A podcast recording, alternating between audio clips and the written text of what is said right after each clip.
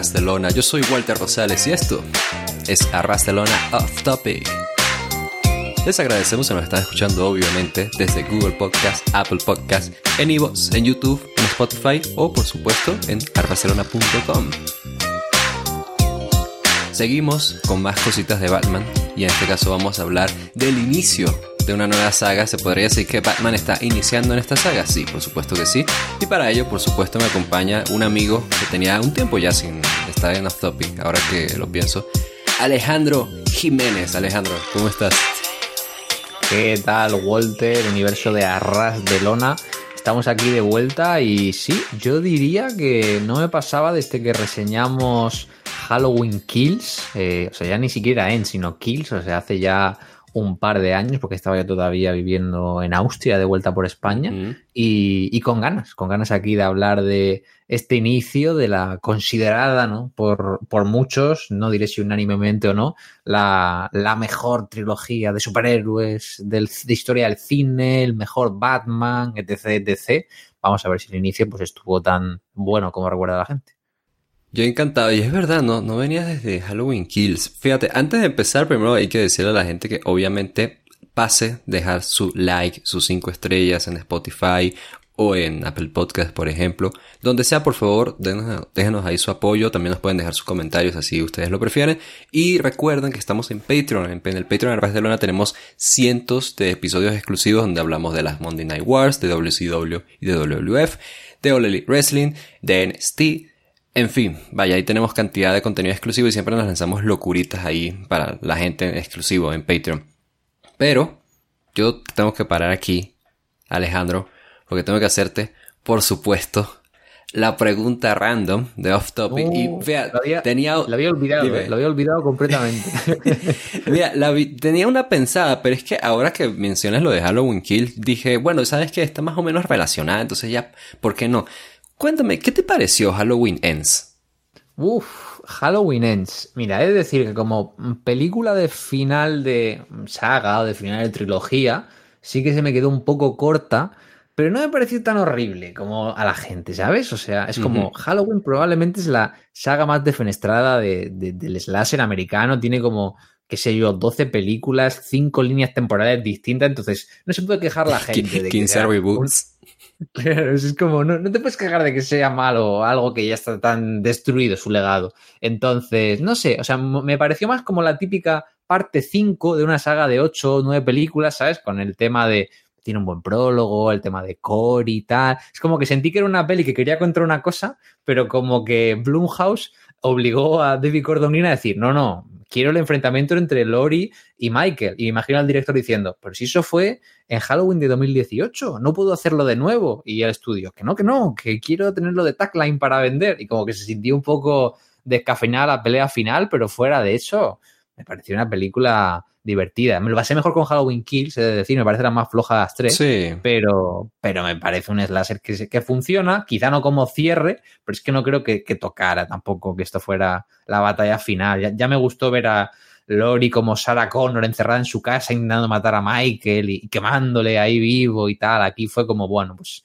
el poder de, un frigorífico y de una descuartizadora ahí en, en un desguace. Fue medio raro, pero estuvo divertido.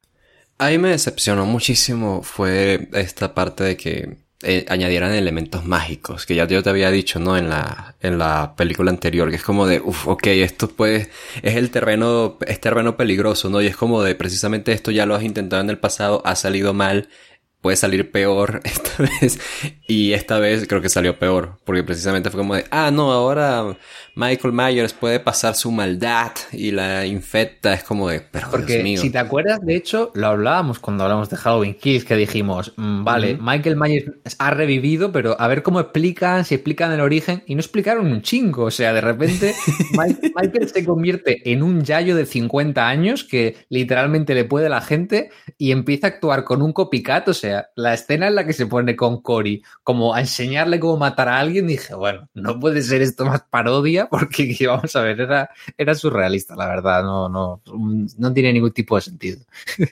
Sí, no, y es, y es que sí, o sea, no sé, eso fue lo que Me decepcionó, me decepcionó bastante. Y de hecho había, yo no sé, ah, bueno, aquí nos estamos explayando un poco, pero no pasa nada. Mira, les cuento, ¿no? La gente, había un final que yo escuché que era mucho peor, que es que eh, el final era como final feliz, estaba este... Em, eh, ay, se me olvidó su nombre, eh, la, la, original, ¿no? Lori, y está con su nieta, pero entonces ella como que la empieza a atacar con un cuchillo y le dice, no, no, huye de mí, ahora yo tengo la maldad, y es como, Dios mío, o sea, o sea un, un, virus se propaga, ¿no? Qué estupidez, pero bueno, no, sí. Eh, no, sé, si viste, no sé si viste que al, amigo David Gordon Green ahora le ha encasquetado Plumhouse una trilogía de secuelas directas del Exorcista y sacan la primera el mes que viene.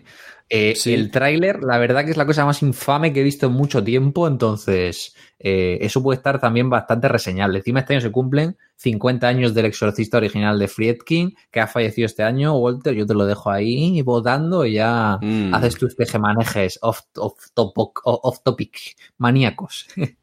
Mira, no sé, a mí sí me, llama la atención el trailer. Es que me, me, me gusta la, la, la, imagen de varias personas poseídas en un hospital, ¿sabes? Yo dije, ok, esto puede estar muy bueno, vamos a ver. Pero sí, o sea, ya hacer una trilogía es como... Eh, hay que hacer dinero, ¿no? Hay que hacer dinero, hay que hacer dinero. Pero bueno, ¿sabes qué? A la gente si quiere alguna cosita allí para eh, los, de, los meses de octubre e inicios de noviembre también, aprovechando el Día de Muertos aquí en México, pues por favor déjenos ahí en los comentarios, así podemos hablar, obviamente. Pero por mientras, pues tú y yo tenemos que hablar de esto, Alejandro, porque habíamos estado en 1997 y de 1997 vamos a 2005 con el inicio de, para muchos, la mejor saga de Batman y es Batman Begins o Batman Inicia en Hispanoamérica, dirigida por Christopher Nolan buqueada por el mismo Nolan y por David S. Y protagonizada por Christian Bale. Esta película fue el resurgir de Batman como figura mainstream luego del fracaso crítico y comercial de Batman y Robin. Nolan, que ya tenía una buena reputación, ayudó a que el tono del filme fuera uno oscuro, pero sobre todo realista, haciendo básicamente una película de acción con un superhéroe como Batman, y esto llevó o elevó a Nolan como director comercial exitoso a Bale como un actor protagonista grande en Hollywood y el público la recibió muy bien, incluso fue nominada a Mejor Fotografía en los premios Oscars. Y vaya, ¿qué pasa? Creo que un poco se percibió Batman Begins, ¿sabes? Porque la gente se concentra más en la secuela, eh, o quizás en el cierre también, en algunos casos, pero vaya, esto fue lo que marcó el inicio, ¿no? De una de las mejores trilogías o de las trilogías más queridas en, en el mundo de los superhéroes, Alejandro, pero Cuéntame, ¿cómo, ¿cómo viviste tú ese cambio de las anteriores de Batman que tenían un tono bastante diferente a esta?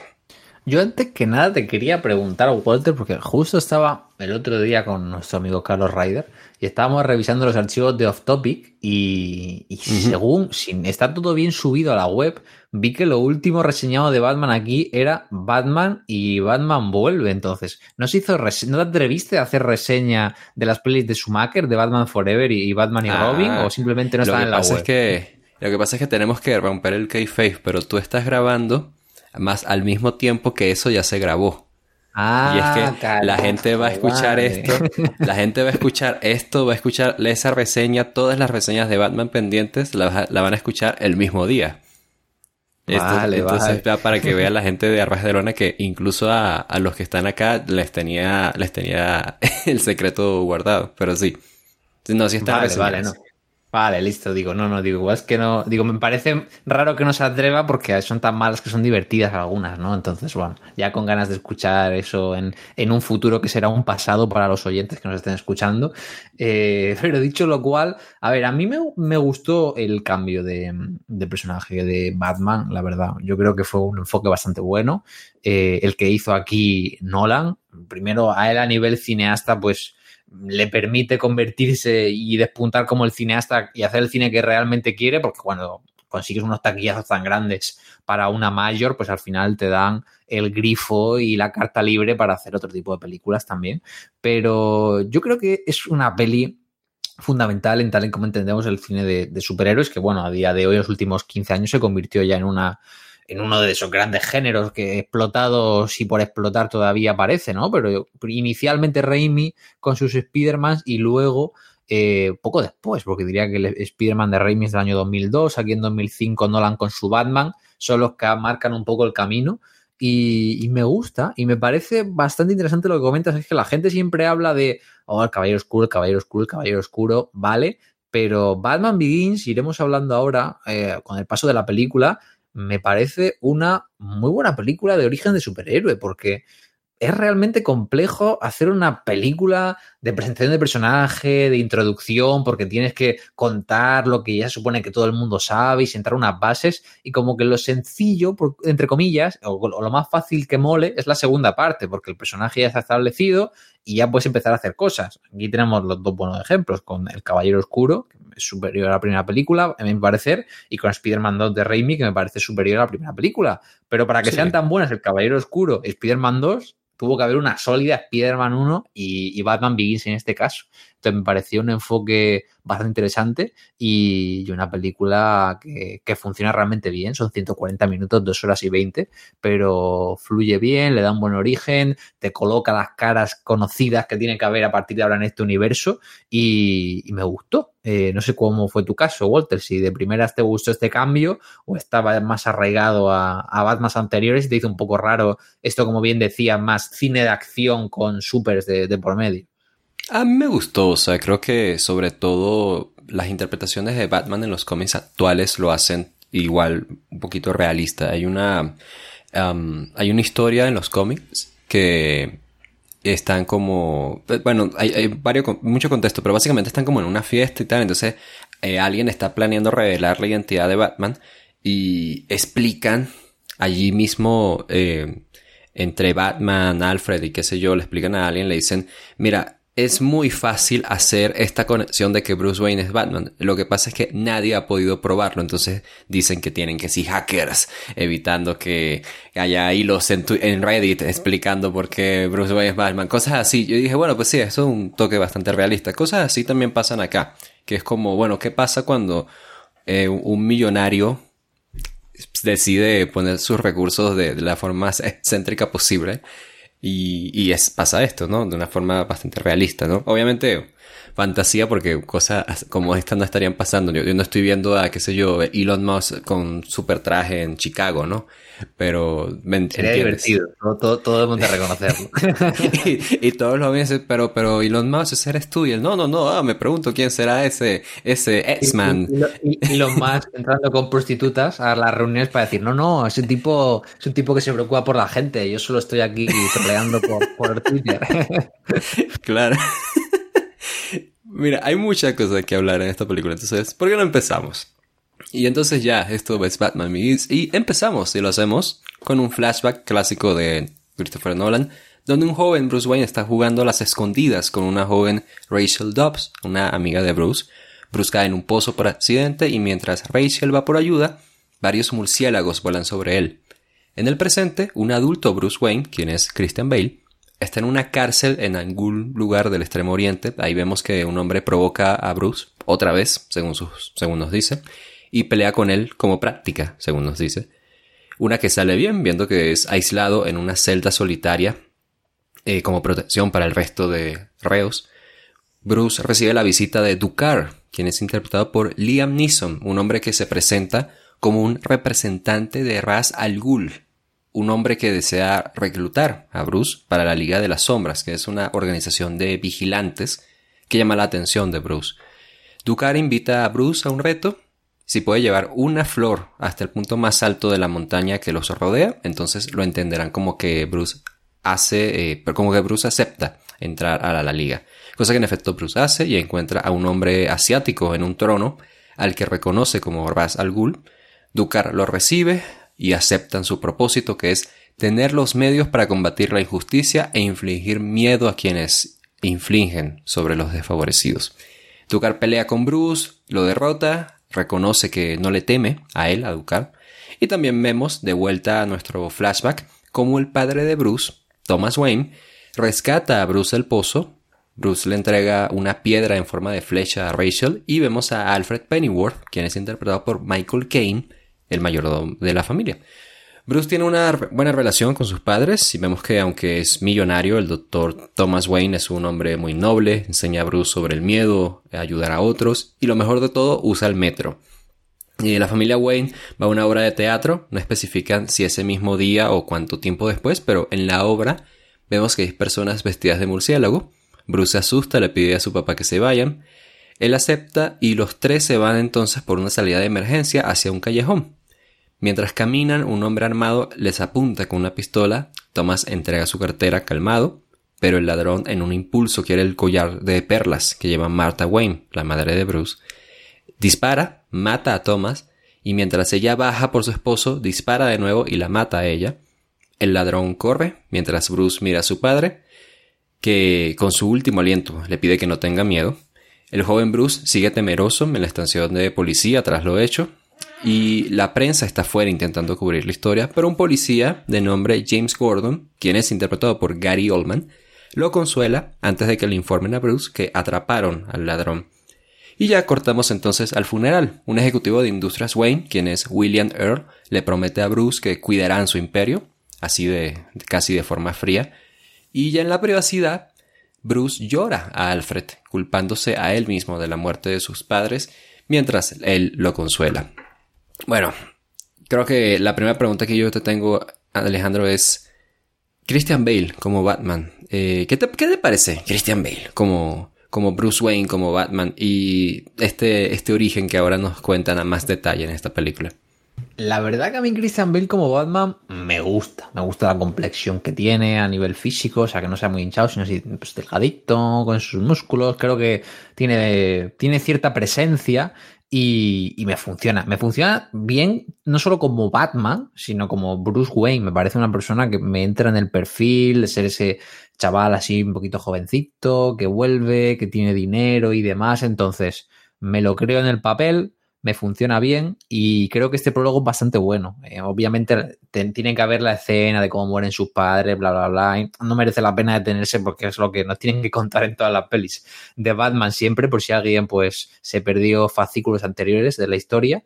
Pero el prólogo me gustó mucho, ¿no? Porque te da una explicación de decir, bueno, Batman tiene dinero y tiene sus gadgets y puede combatir el crimen pero no solo por ser rico y tener gadgets, pues puedes hacer las cosas que hace Batman, ¿no? Entonces el hecho de que te expliquen cómo él se va de la sociedad, que te, permite conocer un poquito esa, esa, personalidad que tiene él, de querer aislarse de todo y sobre todo te explica pues de dónde vienen esos conocimientos que siguen en artes marciales, esa violencia, eh, cómo primero se, se siente atraído por una figura que combata la injusticia, pero luego también se da cuenta de que no quiere que llegue a ese nivel tan grave, o sea, solo de ser un justiciero de verdad y no simplemente repartir injusticias a la gente que yo le interese. Entonces, creo que explica muy bien no solo las motivaciones del personaje, sino que además te justifica bastante bien que el tipo sea un experto en armas de, en todo tipo de técnicas de combate, que tenga el físico que tiene y demás. Así que me, funciona realmente bien. Hay sus escenas de acción, después a Liam Nelson, o sea que muy, muy contento con este origen que le quiso dar aquí Nolan al personaje y en cómo lo muestra, sobre todo. Yo creo que Christian Bale no es el mejor Batman, en mi opinión. Creo que es un excelente Bruce Wayne, quizás el, el mejor Bruce Wayne siento que su interpretación es, bastante marcada, distinta al resto. El de Michael Keaton me sigue pareciendo hasta que salga una segunda película de, de Pattinson, el mejor Batman hasta ahora. Eh, porque es como el millonario que está traumado por, el, ese trauma en la infancia que él vivió, ¿sabes? Eso me, me agrada, pero la interpretación de Christian Bale encaja perfectamente con el tono de que es un Batman más realista y precisamente va como este esta persona que intenta ser un playboy, intenta ser como medio incómodo, pero no es él realmente.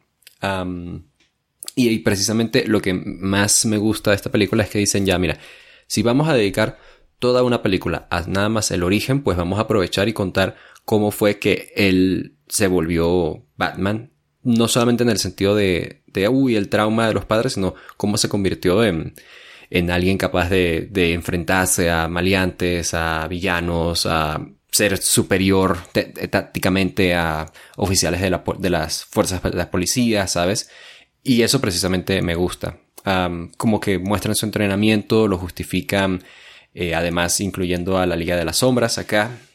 Entonces es, es yo creo que son elementos que suman muchísimo. Y, siguen siendo fantasiosos, porque la Liga de las Sombras es algo bastante fantasioso, no es como simplemente él decide ir a entrenar en el, el lejano oriente, ¿no? Y vuelve, no, ya sé Kung Fu, y ya. Es más, más, este, más, va más allá de eso. Y nada, o sea, creo que eso está bien. Y creo que de todas las historias de, de origen de Batman, esta es la que mejor la cuenta. Eh, el resto la, la, la, repasa, ¿sabes?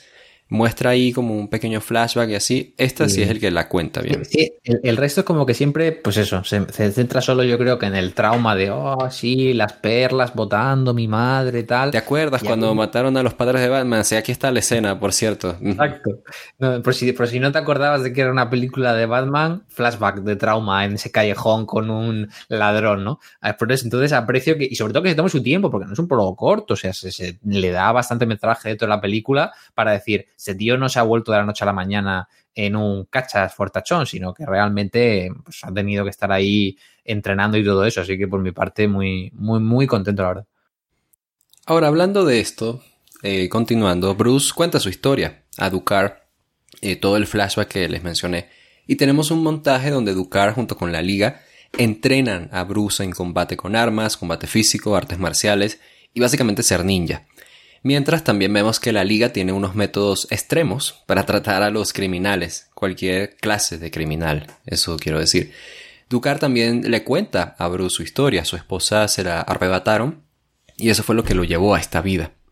Hay una secuencia también de flashback, ahí un Bruce Wayne, joven universitario, va a Gotham de viaje desde la Universidad de Princeton para ir a la audiencia del hombre que mató a sus padres. Discute un poco con Alfred, eh, Bruce claramente está disgustado reviviendo el pasado, y vemos a Rachel Dobbs, quien es interpretada por Katie Holmes, que trabaja en la Fiscalía de la ciudad y comenta a Bruce que el ladrón, Joe Shield, tendrá libertad condicional porque testificará en contra de Carmine Falcone, quien es interpretado por Tom Wilkinson, que, y este es un importante mafioso de la ciudad. Bruce planea matarlo a Joe Shield con un arma, pero antes de que pudiera hacer algo, una mujer que se identifica como alguien que viene de parte de Falcone lo mata primero.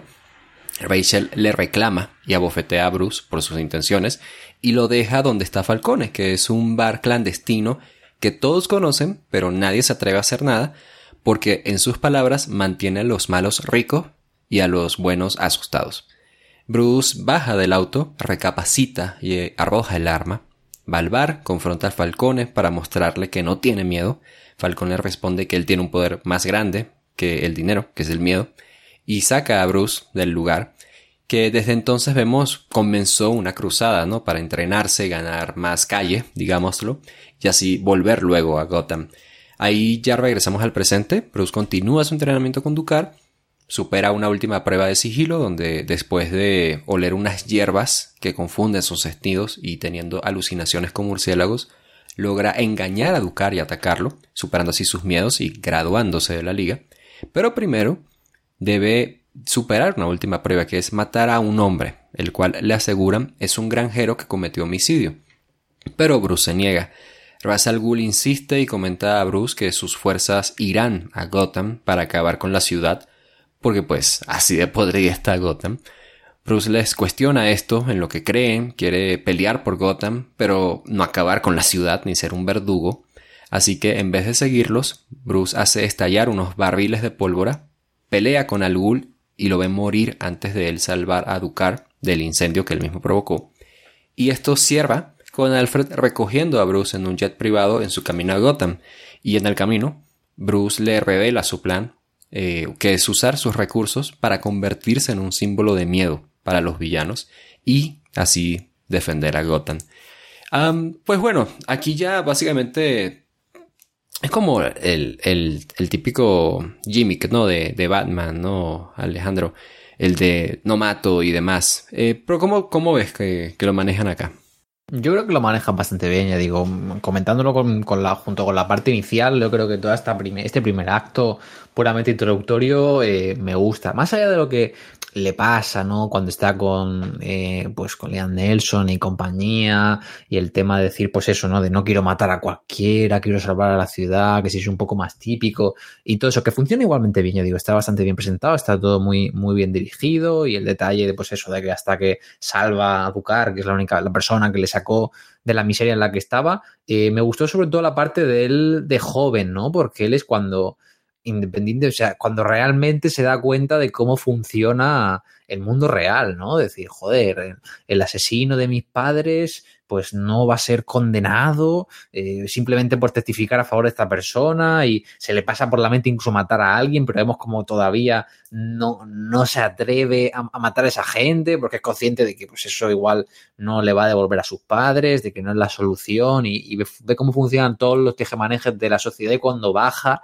a lo más hondo, ¿no? Yendo a ese bar y ve pues la cantidad de corrupción que tiene la ciudad, es lo que le hace a él clic en la cabeza para decir, bueno, pues me, me, tengo que ir, tengo que curtirme y luego pues con lo que sucede con Russell y compañía, se refuerza, pero sobre todo esta cosa, esa parte ya, aunque sea en el pasado, dentro de Gotham, que yo creo que es lo que le, termina de motivar. No, antes hablaba un poco de, esa, de ese contexto a nivel físico, de bueno, no solo tengo un trauma, sino de dónde vienen todas mis habilidades, pero aquí que también te sigan evolucionando ese trauma, no solo vengan a mis padres, sino ver que la ciudad está en un punto de no retorno a nivel corrupción y criminalidad para querer hacer algo desde la sombra, ¿no? Y un paralelismo con lo que es ese bar, ¿no? Para tener unos contentos, otros con miedo y él igual, ¿no? Ser esa figura de, justiciero urbano para controlar todo en la sombra, pues me, pareció, es una idea que obviamente está desarrollado en toda la mitología de Batman y todas sus películas, pero de nuevo creo que aquí Christopher Nolan eh, lo presenta a nivel guion y, y, lo dirige pues de una forma muy,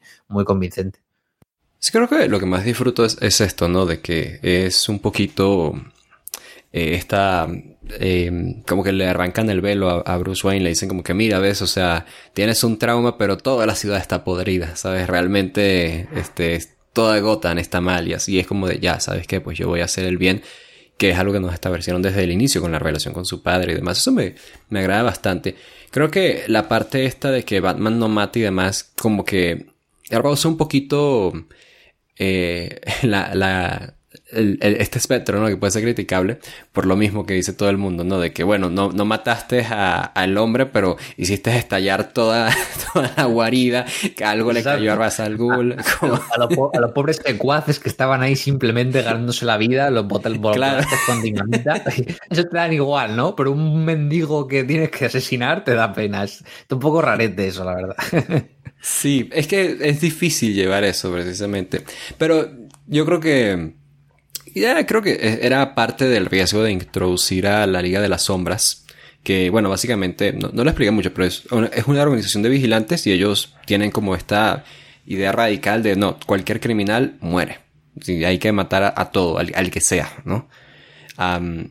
que, que, eso es así también es en los cómics. Entonces, como que meten esto y el hecho de que Batman se haya entrenado con ellos y demás, como que es parte del riesgo de, bueno, cómo Batman va eh, a hacer esto, ¿no? Lo de su...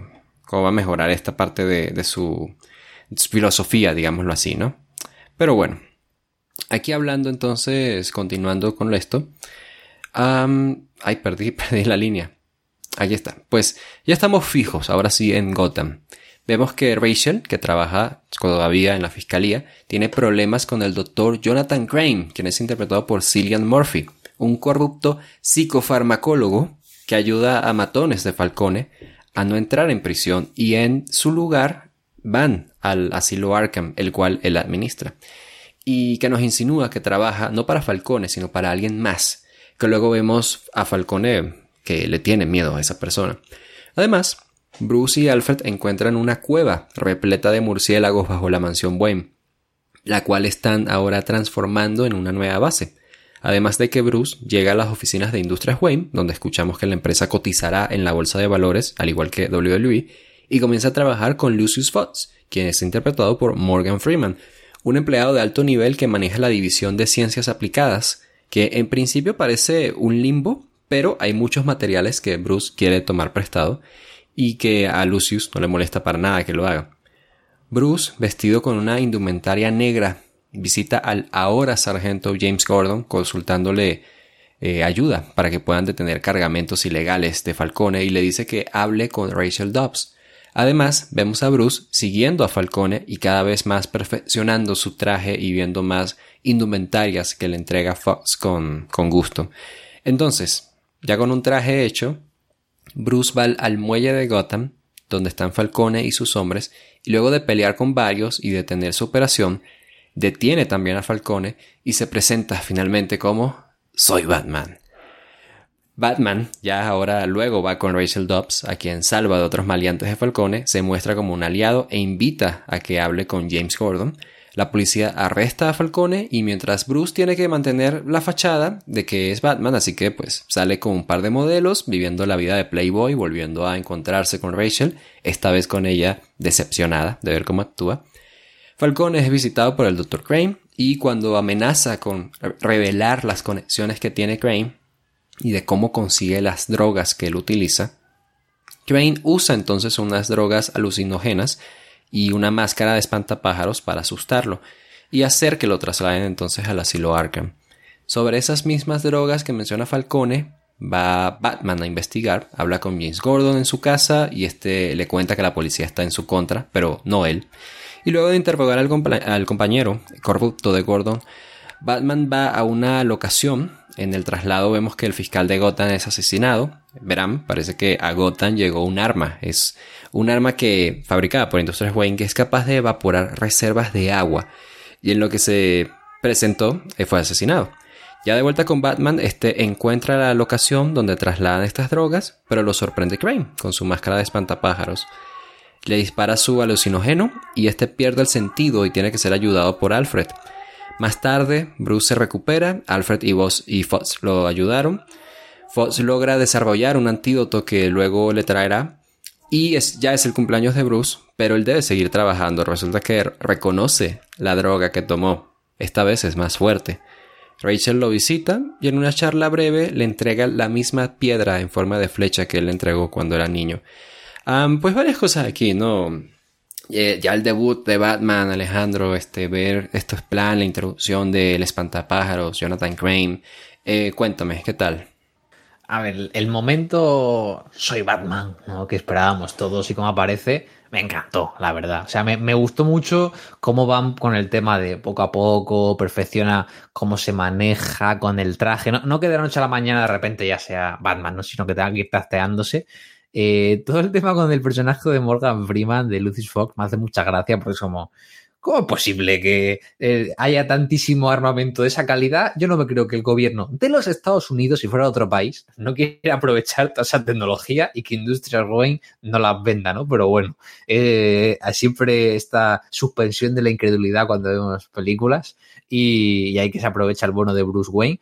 Y ya digo, el momento soy Batman, me encanta, ¿no? Creo que está cómo maneja todos los planos, el, trabajo de sonido en esa escena cuando aparece en el muelle, creo que, oh, es como que es el punto en el que, bien, bien, bien, nos vamos construyendo, pero aquí. Dices, vale, ya estoy en una peli de Batman, ya Bruce se ha situado y realmente le tiene el todo pillado, así que me gustó la verdad. Eh, el momento, Bruce Wayne entrando con sus señoritas eh, para mantener la dualidad del personaje, ¿no? Porque le dice a Alfred, bueno, es que tienes que seguir aparentando, ¿no? Es como tirándose las chicas a tirarse a la ¿cómo se llama? Un laguito que tiene ahí al entrar y todo eso. Eh, está divertido, la verdad. Me, hizo bastante risa. Y aquí lo único que, no que no me funcionara, yo no soy especial fan del espantapájaros, la verdad, no, no es un, un, villano que a mí, sinceramente, me traiga mucho como espectador, sí que está bien construido y tal, pero sin más, eh, he de decir que como ese CGI de principios de los 2000 a veces a mí personalmente me aguanta peor que unos efectos especiales prácticos de los años 80, como que me aguantan mejor 40 años después, pero ese CGI más primigenio, ¿no? Cuando se pone la máscara y cómo se ve todo y tal, no sé, se me, ve súper raro, no, no es una cosa que, que, me guste mucho, pero ya digo, el espantapájaros no termino de conectar, pero yo creo que es algo personal que no me parece especialmente llamativo el personaje que me presentan, pero por lo menos cómo va evolucionando Batman y su presentación sí que, sí que me funciona más este segundo acto. Vamos a continuar acá. Eh, creo que nada más una dotación que creo que eh, yo lo he dicho antes, puede ser, eh, tal vez, pero lo voy a decir no, creo que mucho del problema que yo tengo con el Batman de, de, Christian Bale es que no me gusta la voz. es, muy inconsistente, es muy, muy inconsistente. O sea, cambia mucho el tono, cambia mucho, y entonces es como de, Creo que si alguien es suficientemente inteligente puede pensar, ah, pues ese es Bruce Wayne, ¿no? es alguien haciendo una voz en lugar de, es como, su voz real. Tienes eres millonario, tienes toda la tecnología secreta del Estado y no te puedes comprar un puto modulador que se compra un friki para hacer de Ghostface en Scream, ¿sabes lo que te quiero decir? Exacto, o sea, sí, exactamente. No, bueno, eso creo que es mi mayor problema y es que Christian Bale, para bien o para mal, es un actor que va como que a todo, ¿no? Va, va con todo.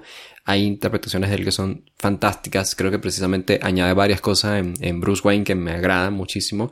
Pero aquí, eh, no sé, me distrae. Eh, me distrae, ¿sabes? Así de sencillo.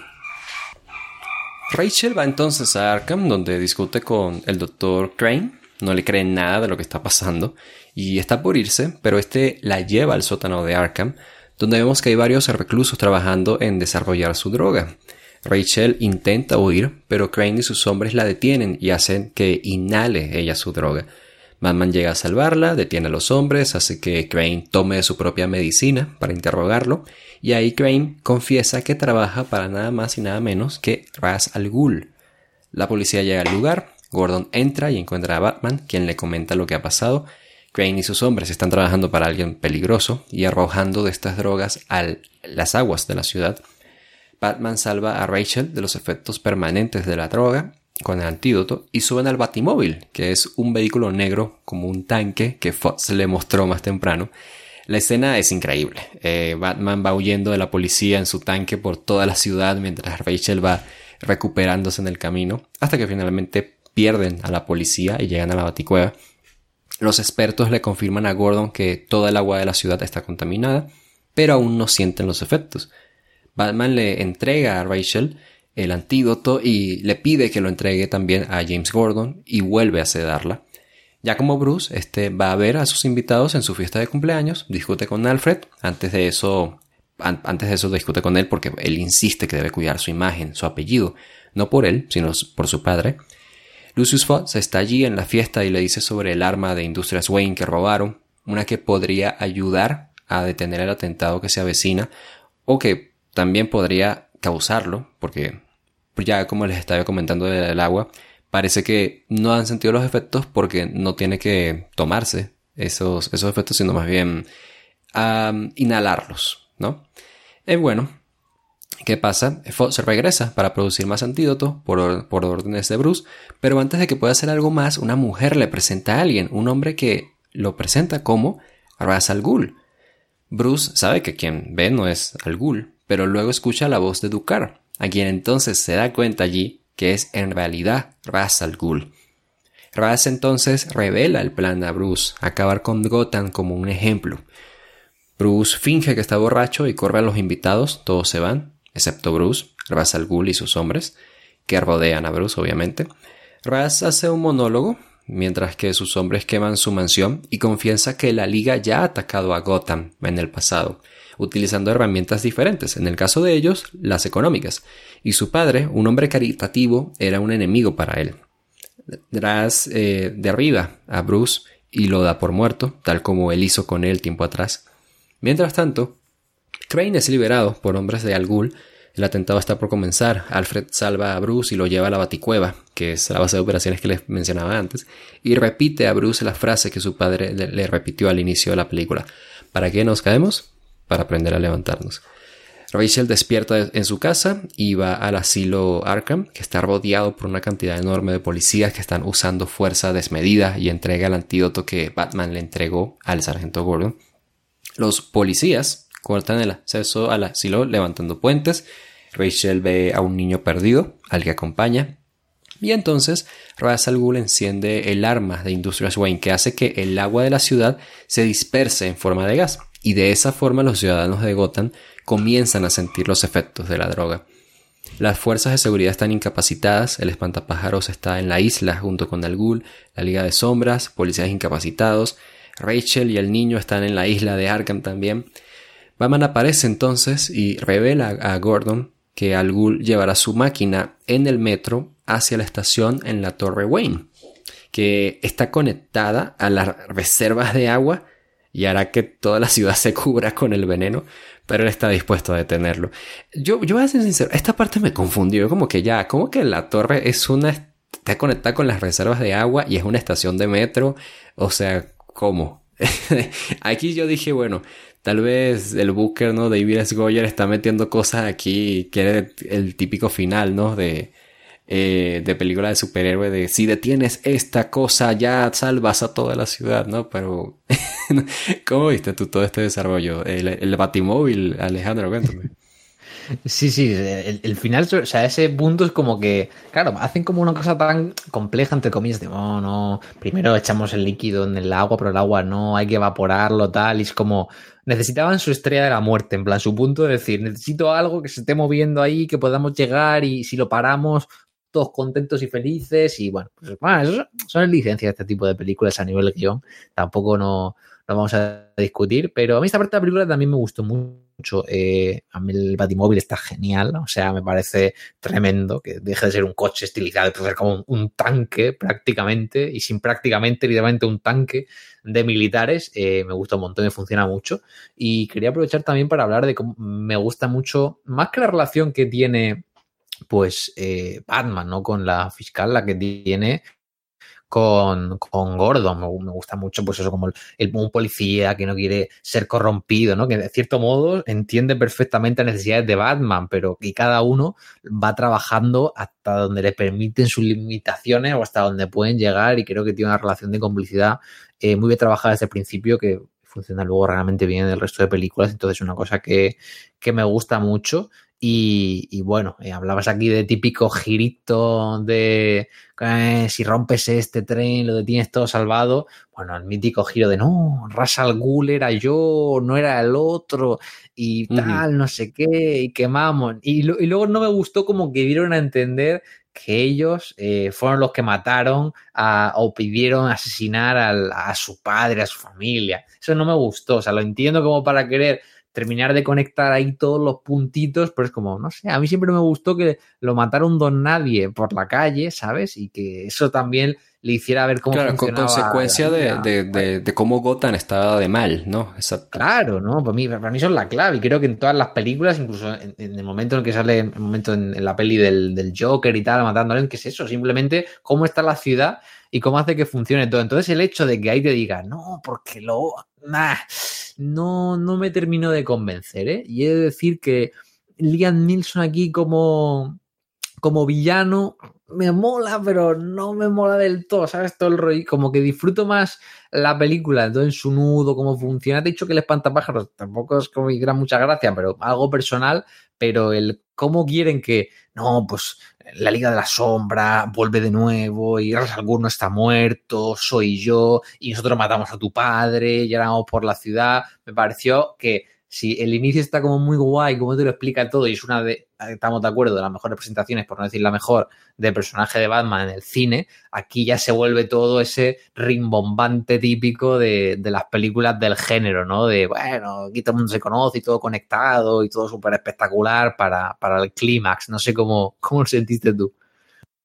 Sí creo que es como un poquito de hit innecesario, justamente lo de que, ay, por cierto, nosotros matamos a tu padre, ¿no? Eh, o bueno, no, no los deben entender.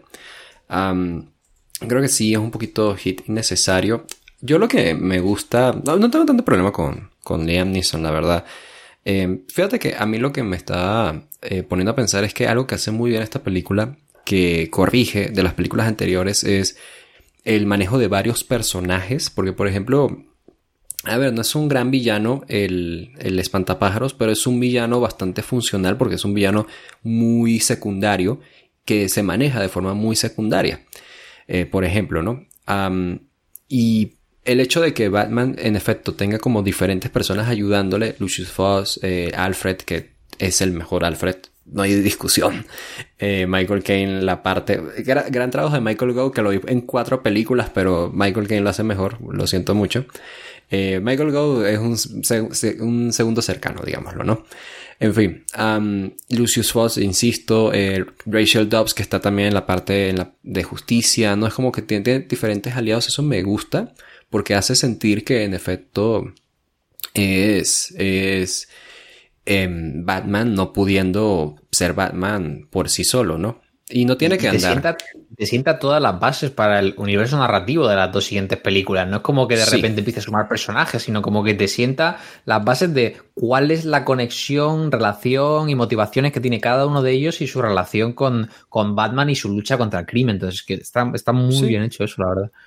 Sí, y es que, ¿sabes? no necesitas hacer esta historia de de Batman sacando personas de su vida porque no quiere ponerlas en, riesgo, qué sé yo, ¿no? Eso puede venir después, pero este Batman inicial, novato, por supuesto que dice, bueno, si Lucio Foss me quiere ayudar, pues excelente, ¿no? Eh, eso me, agrada.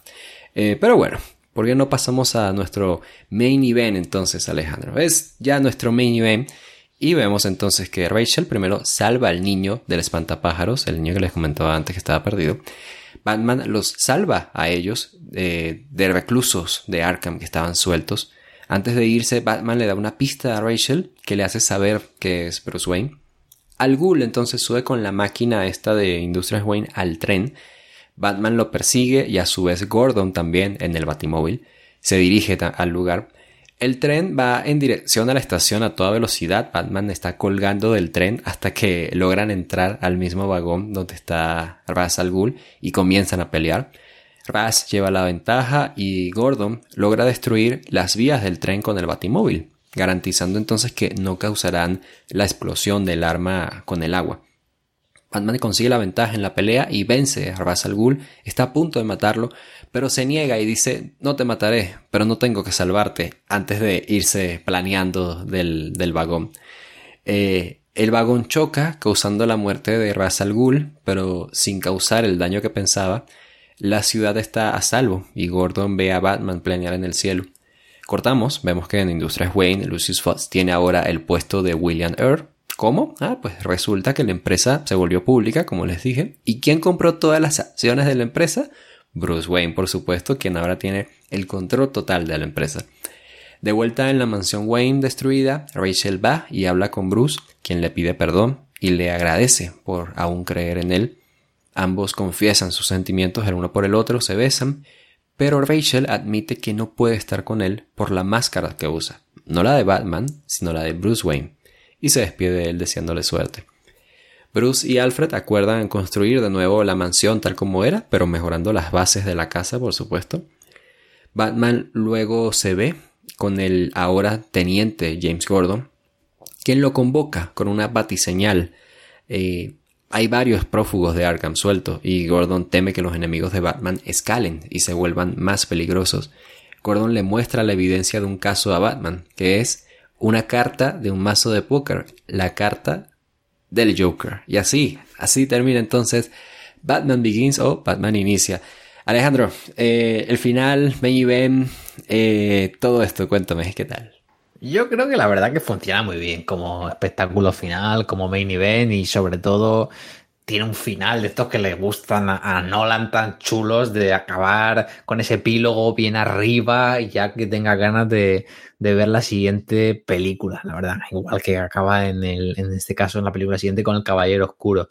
Eh, la batalla con Ras al Ghul y demás, me gustó ver a Gordon ahí en el batimóvil haciendo de la suya, aprendiendo a ver cómo funcionaba esta pelea y bueno, y de, nuevo, pues Batman diciendo que, no le mata, ¿no? Pero le deja morir, por así decirlo, como los principios por delante de todo, aunque estemos literalmente aquí destruyendo la vía ferroviaria y tirándonos en medio de la ciudad.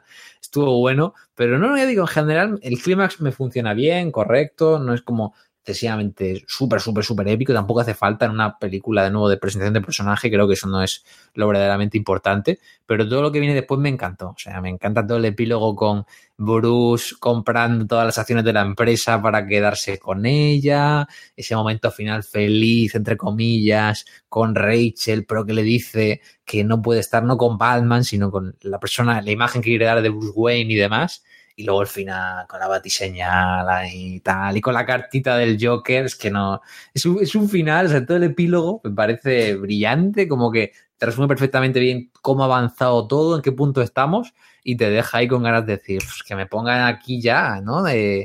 El Caballero Oscuro en, sesión continua, por favor, que salga el Joker a, la palestra. ¿Sabes qué? Yo estaba buscando, no, no quería, eh, no, no, no, quería hacer el programa sin explicarlo bien, pero por desgracia no, no encontré cuál sería como el crimen mejor planteado pero sí tengo un problema con esto de, de Batman diciendo, no tengo que salvarte, no te, no te voy a matar, pero no tengo que salvarte. Eso es igual, es, puede ser un crimen, ¿sabes? O sea, ahí... Lo está matando igual, quiero decir, es un poco, es, es para mantener el, el meme del principio, pero es una tontería, quiero decir. Si no salvo a alguien, le estás matando porque tú eres el que ha roto la vía del tren el que va dentro, ¿sabes?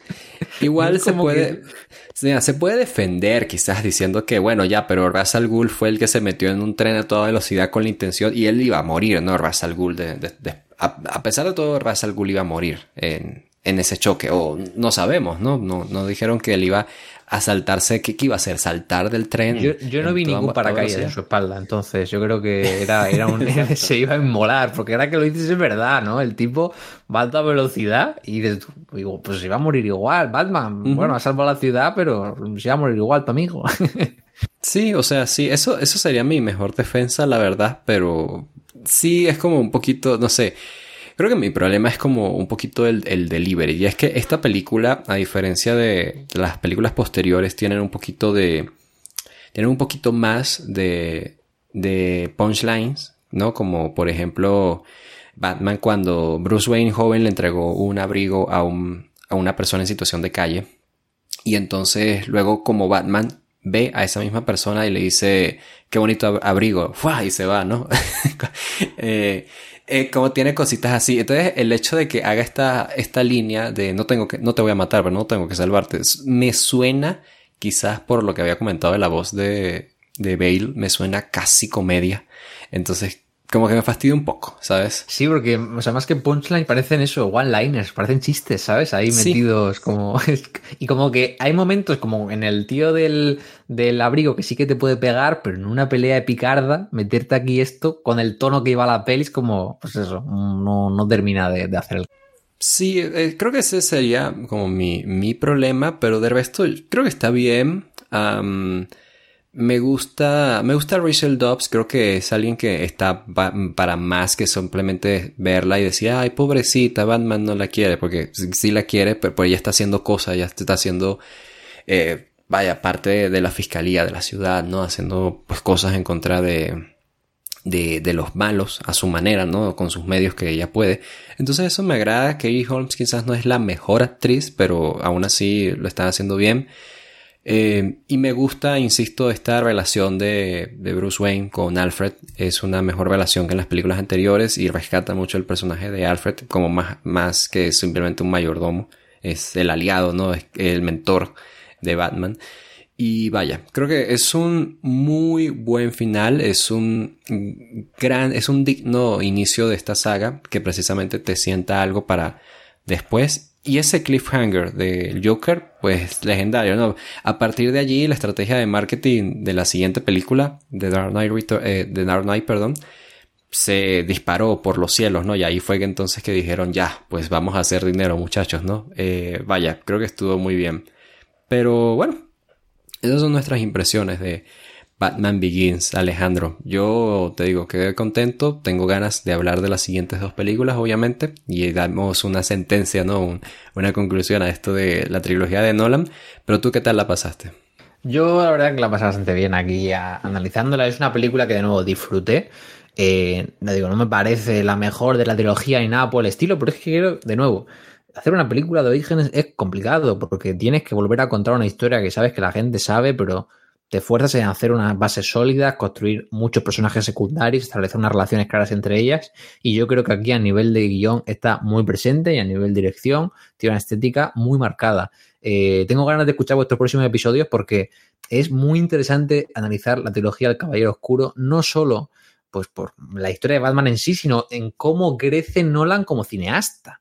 Porque tenemos 2005, 2008 creo que la otra es de 2012 y que en medio va haciendo que si origen, otro tipo de películas, y vas viendo también cómo Nolan va encontrando este tono de gran eh, cineasta, de blockbuster de autor, ¿no? Con esas reminiscencias claras que tiene el con y todo eso y, ver cómo lo aplica dentro de esta trilogía del cine de superhéroes que tiene unos moldes marcados, entonces ganas de escucharlo, pero de nuevo, me parece una peli de orígenes muy a reivindicar, a veces injustamente olvidada, no todo es perfecto, pero creo que presenta genialmente bien a, Batman y yo tengo la curiosidad, la Walter, de que me digas dentro de las pelis de Batman, eh, Batman Begins para ti está en posiciones altas, posiciones bajas, en tierra de nadie o, todavía tienes que acabar las reseñas del resto para hacerte un poco tu, mapa mental de pelis? Ah, yo te, diría que no, no supera The Dark Knight, no, no, hay forma de superar a The Dark Knight dentro de esta trilogía, pero es una película que yo creo que es mejor que la, el cierre de la trilogía. Ahí te, te lo dejo. Pero bueno, obviamente lo disfrutamos acá. Y si ustedes lo disfrutaron, pues insisto, asegúrense de hacernos de, eh, saber su apoyo acá, dependiendo de dónde nos estén escuchando, dejando su like, dejando sus cinco estrellas, dejando su comentario su recomendación, lo que ustedes gusten y por supuesto que sigan disfrutando de todo este resto de programas que tenemos de películas sobre Batman. Y obviamente hacer la invitación otra vez, estamos en Patreon con 5 dólares mensuales, ustedes están disfrutando de cientos y hablo de cientos de episodios exclusivos. Hablamos, insisto, de WCW, WWF, NXT, de Wrestling, programas exclusivos, cosas que nos sacamos ahí de la manga, ¿no? Eh, tenemos formatos como Sensor, formatos como Triple Amenaza, en fin, cosas que van saliendo cada vez más y por supuesto nos ayudan a continuar con este proyecto. Y nada, Alejandro, estamos entonces al pendiente de, de que vuelvas, obviamente en Off Topic. Por mientras, pues vaya, ha sido un placer tenerte aquí. El placer ha sido mío, espero vernos aquí de vuelta reseñando alguna peli o hablando de cualquier vivencia y nos vamos escuchando. Recordad que también tenéis ahí la Casa de los Horrores con mi amigo Federico, así que nos escuchamos más pronto que tarde. Y obviamente también les tengo que agradecer a ustedes, ya insisto, por habernos escuchado, bien sea en arrobasemana.com, en Google Podcast, en Apple Podcast, en Evox, en YouTube o en Spotify. Ya volveremos entonces, insisto, con más de películas de Batman. Ustedes las pueden escuchar ya de inmediato celebrando el Batman Day. Y por mientras, de parte de Alejandro Jiménez, de Walter Rosales, a todos un abrazo y gracias por su atención.